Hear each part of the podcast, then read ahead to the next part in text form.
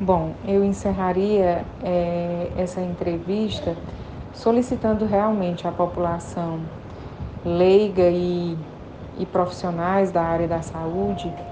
que com um pedido de ajuda, sabe? Que as pessoas se conscientizem, que por favor elas se vacinem, porque o, o, cansaço físico de quem está na linha de frente ele é muito grande, mas o cansaço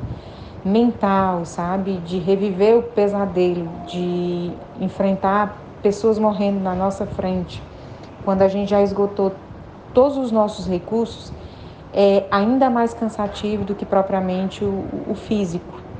E aí, nesse sentido, eu peço auxílio de todos na motivação da imunização, da vacinação em massa, porque é isso quem está fazendo nesse panorama, apesar da contaminação exponencial que a gente está vendo nesse momento, nessa terceira onda, apesar disso, nós ainda não estamos vendo casos tão graves em grande quantidade quanto nós vimos na primeira e segunda onda, quando nós não tínhamos vacinas. Então, o meu pedido, o meu apelo é no sentido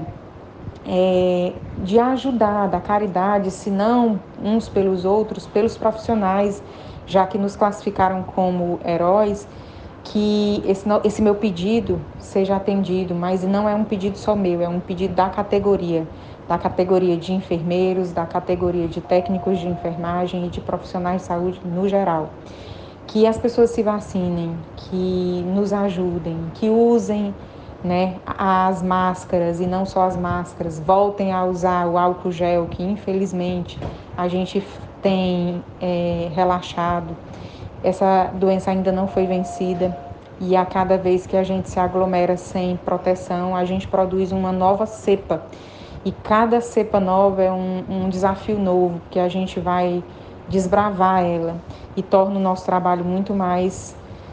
é, perigoso para a gente e para quem a gente vai cuidar. Então, o apelo é nesse sentido: que todos se imunizem, usem máscara e álcool gel.